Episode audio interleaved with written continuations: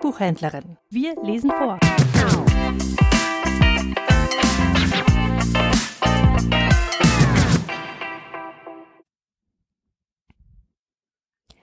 Ich lese aus dem Kopfkissenbuch der Dame Sei Shonagon.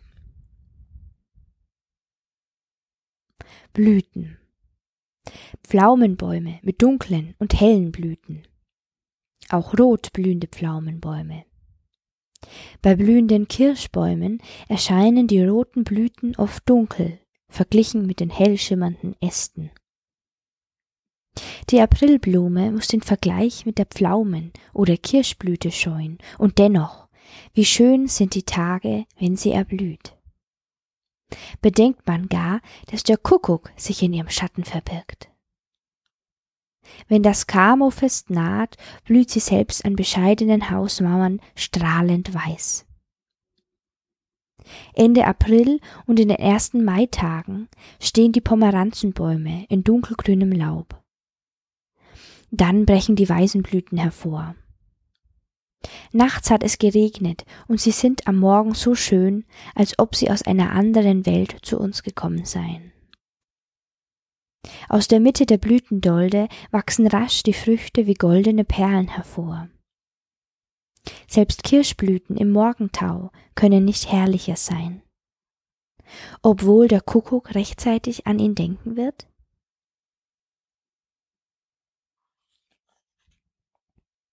Vögel. Der Schrei der Wildgans ist am schönsten, wenn er aus weiter Ferne zu uns dringt. Unter den Wasservögeln liebe ich die Mandarinenenten. Wie hübsch ist es zuzusehen, wenn sie einander mit ihren Schnäbeln das Eiswasser vom Gefieder bürsten. Der kurze, melodische Ruf der Buschsängerin klingt wie ein Liebeslied. Schade, dass sie nicht in der Nacht singt, aber was lässt sich dagegen tun, wenn sie von schläfriger Gemütsart ist? Um den melodischen Ruf des Kuckucks zu preisen, fehlen mir die Worte. Er kommt mit dem Frühling. Plötzlich und unerwartet hören wir seinen klaren, triumphierenden Schrei irgendwo im schattigen Dunkel der blühenden Deutzierzweige. In der kurzen Nacht des Mairegens erwachst du aus tiefem Schlaf und wartest begierig, ihn als Erste rufen zu hören. Du wartest und wartest, und wenn du schon alle Hoffnung aufgibst, kommt plötzlich sein wundervoller Ruf und erfüllt dein Herz mit Sehnsucht. In der Tat, alles, was in der Nacht singt, ist herrlich. Schreiende Säuglinge ausgenommen.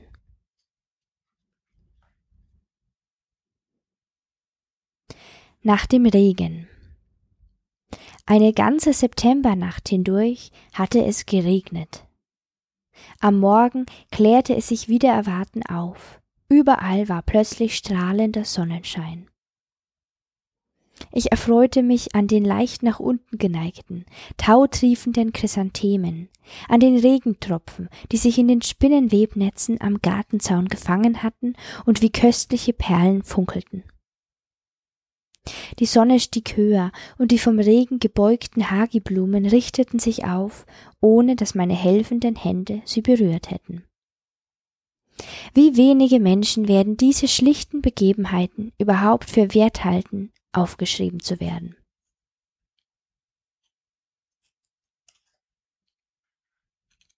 Landaufenthalt